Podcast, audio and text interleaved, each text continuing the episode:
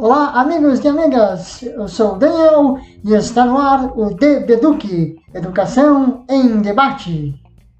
Vamos falar a respeito do novo ensino médio, tentar explicar quais foram as mudanças e algumas considerações. A mudança, na minha opinião, era necessária porque é notável o engajamento dos alunos cada vez diminuía mais e era necessário modificar a estrutura.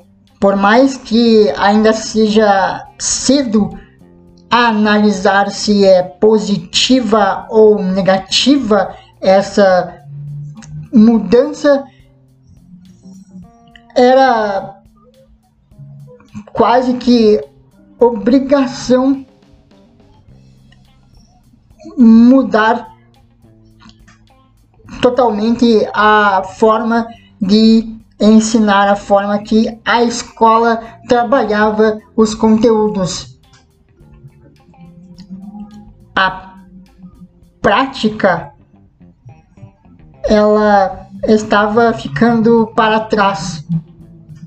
Uh, os alunos aprendiam os conteúdos de aula e era apenas isso. Não tinha o dia a dia, não mostrava como que os alunos poderiam vivenciar aquele tema, aquele, aquele assunto que o professor estava ali explicando.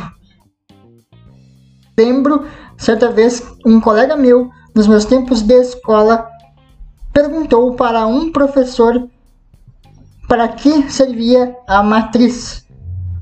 Na matemática, o cálculo de matriz. A professora respondeu a ele que era para calcular o feijão. Não é uma resposta adequada. Nós temos que, enquanto aluno, pensando enquanto aluno, nós temos que entender o sentido para aquilo que estamos estudando para aquilo que estamos aprendendo. Por que aprender? Qual é a motivação para eu adquirir esse conhecimento? E cabe, obviamente, o aluno compreender isso, o aluno cabe, obviamente, o aluno enxergar isso, porém é também papel da escola, é também papel da instituição de ensino, é papel do professor.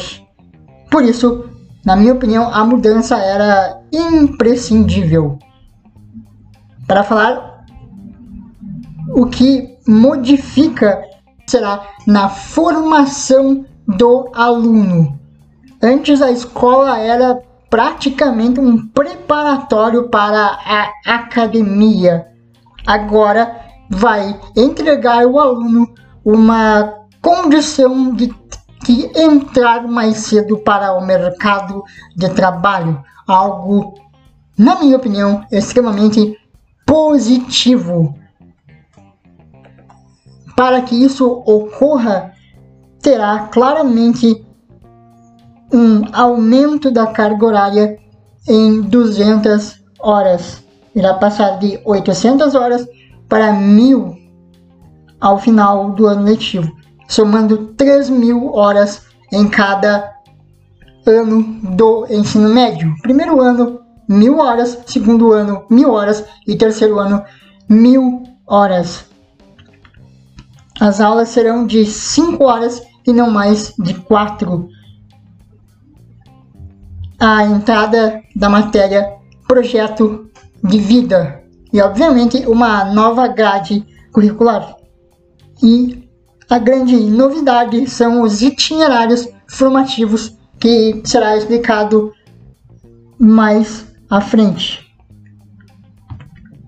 As matérias, por exemplo, para falar sobre a grade curricular, serão ministradas em áreas, em uma tentativa de transformar tudo em uma só. Trabalhar de maneira uníssona, com mais interdisciplinaridade, que era o que deveria ser desde o início. As matérias ficarão divididas em linguagens para inglês, língua portuguesa, artes e educação física e também as demais como espanhol ou se a escola deseja ofertar outra outra língua francesa, alemão, mas principalmente ou italiano, mas principalmente o inglês e o espanhol são línguas secundárias que a gente aprende nas escolas. As ciências da natureza e suas tecnologias terão biologia, química e física.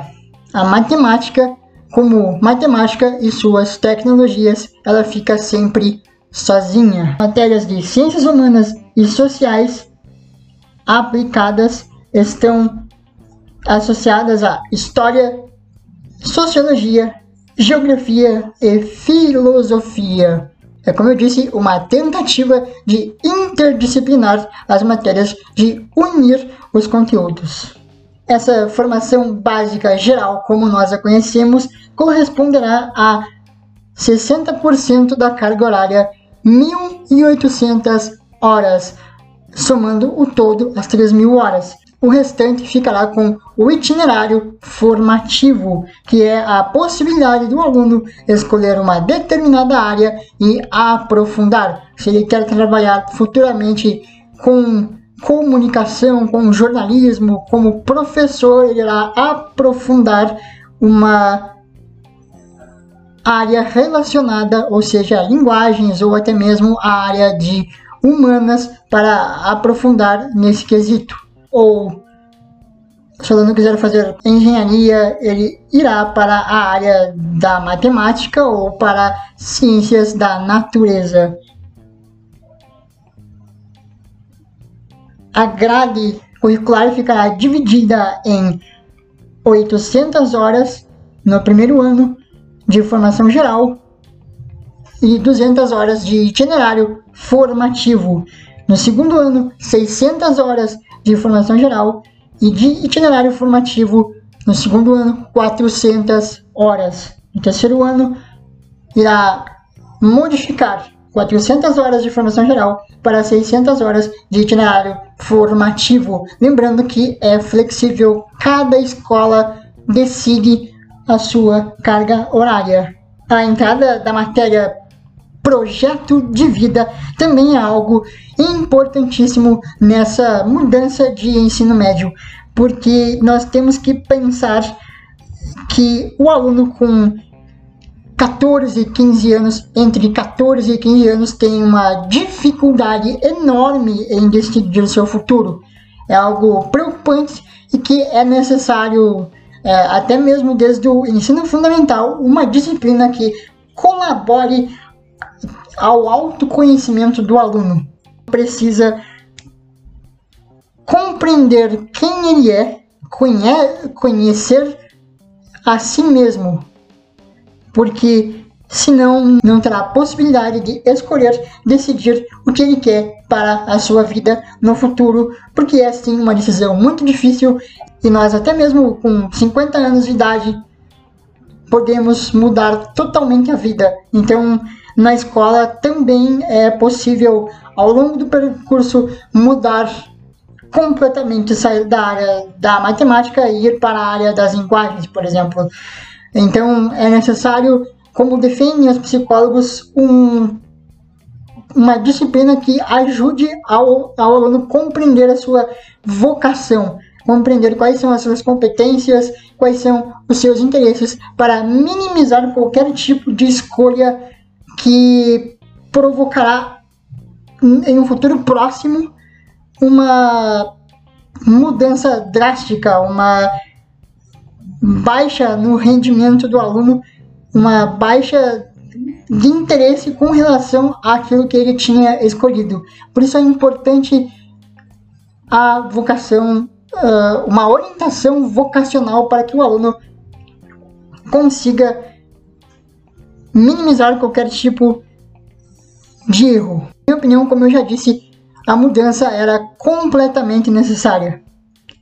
O ensino conectado em áreas é imprescindível para que seja possível apresentar ao aluno uma união, a importância de todas as disciplinas de cada área juntas e também cada área ligar, conectar para apresentar ao aluno que em seu dia a dia todas as áreas estão conectadas, estão trabalhando em conjunto para a prática e para as teorias que circundam o nosso dia a dia. O foco em aprofundar conhecimento para que o aluno eh, consiga ingressar no mercado de trabalho mais cedo é importante porque vai dando ao aluno dimensão do que é a vida fora da escola, da prática do trabalho, vai gerando competitividade o aluno, vai gerando uma mente empreendedora, uma mente demais, eh, uma mente voltada ao protagonismo e por isso era sim crucial a mudança e claramente é cedo para analisar, mas enxergo como promissora a ideia.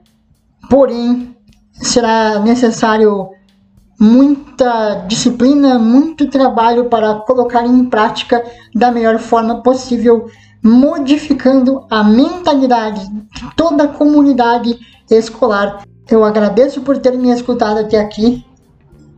Cuidem-se todos e todas. Segue a conta do Instagram DBDuque. Até a próxima. Tchau!